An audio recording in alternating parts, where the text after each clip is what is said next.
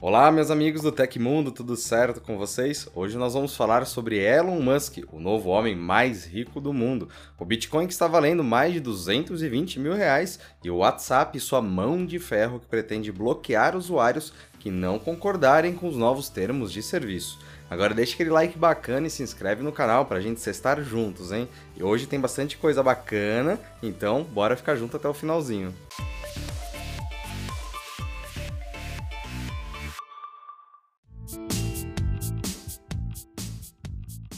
Criptomoeda Bitcoin segue o período de alta que começou no último trimestre de 2020 e ainda não mostra sinais de desaceleração. Segundo o CoinMarketCap, a Bitcoin é vendida na manhã dessa sexta-feira a 221 mil reais, ou 40,9 mil dólares na conversão direta de cotação. O aumento recente na capitalização total de mercado é de aproximadamente 10%. Caso o valor permaneça nessa casa, será um novo recorde de pico de valorização da criptomoeda. Na metade de dezembro de 2020, um recorde anterior foi batido. A cotação da unidade ultrapassou os 20 mil dólares pela primeira vez desde o seu lançamento 2009.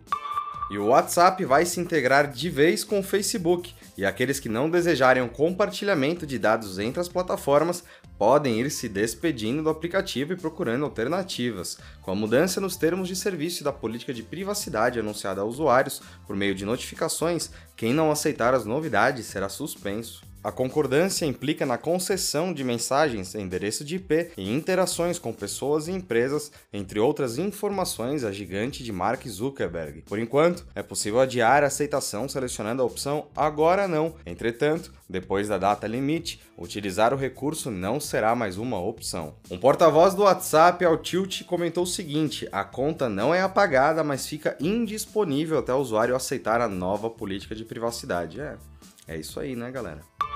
A Realme acaba de lançar a sua primeira dupla de smartphones no mercado brasileiro, o Realme 7 e o 7 Pro. Em evento transmitido ao vivo pelo YouTube, a marca destacou qualidades dos aparelhos, como carregamento super rápido de até 65 watts e câmeras de alto desempenho em zoom e fotografia noturna. Lançados no mercado internacional em setembro, os modelos querem ser os aparelhos com carregamento mais rápido do Brasil. A opção padrão da série, o Realme 7, tem processador MediaTek Helio G95, tela com taxa de atualização de 90 Hz, bateria de 5.000 mAh e carregador de 30 watts fornecendo mais de um mês de funcionamento em standby. Outros destaques do celular incluem o sensor Sony de 64 megapixels da câmera traseira e a câmera de selfie de 16 MP. Já o Realme Pro conta com chipset Snapdragon 720G, tela Super AMOLED de 6,4 polegadas, novos filtros e recursos diferenciados para o conjunto quádruplo de câmera traseira e lente frontal de 32 MP. A bateria tem 4.500 mAh de capacidade e pode ser 100% recarregada em 34 minutos.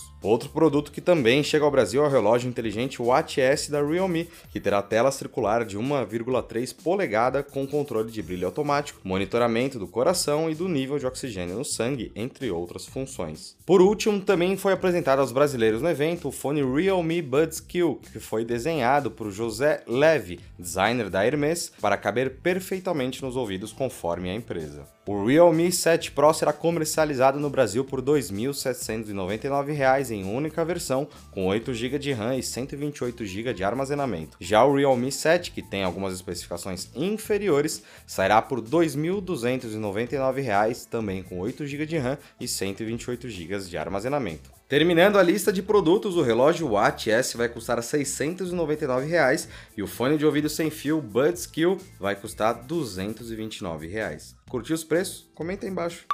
Elon Musk se tornou oficialmente a pessoa mais rica do planeta Terra nessa quinta-feira.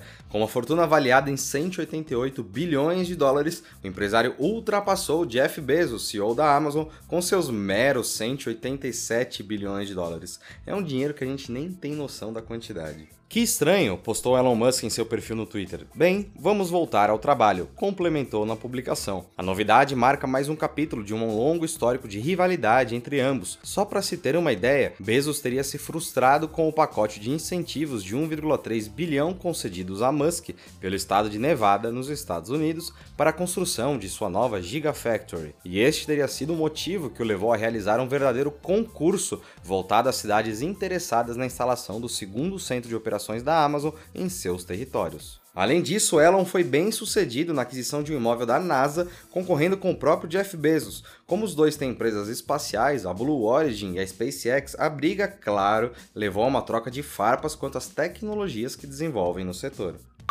E o Facebook baniu indefinitivamente as contas do presidente norte-americano Donald Trump.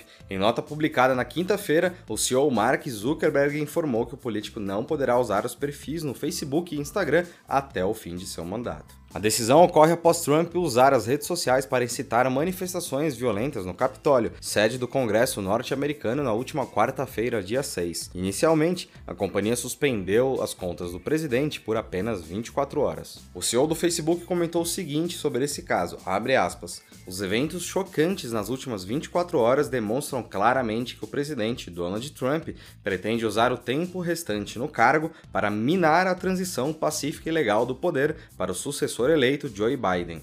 Estamos estendendo o bloqueio que colocamos em suas contas do Facebook e Instagram indefinitivamente, fecha aspas.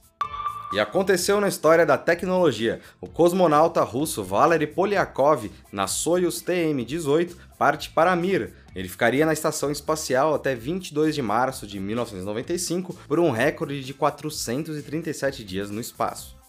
E essas foram as notícias do Hoje no Tecmundo dessa sexta-feira. O nosso programa vai ao ar de segunda a sexta, sempre no fim do dia. Os links e tempos de todas as notícias que a gente deu aqui estão no comentário fixado no YouTube e na descrição do episódio nas plataformas de áudio. Quem quiser assinar o programa como podcast, os links estão na descrição do vídeo. Aqui quem fala é o Felipe Paião e segunda-feira tem mais. Você pode me encontrar lá no Twitter pelo arroba Felipe Paião. Espero que vocês continuem seguindo as recomendações da Organização Mundial da Saúde. Se cuidem nesse final de semana, um abração e até semana que vem.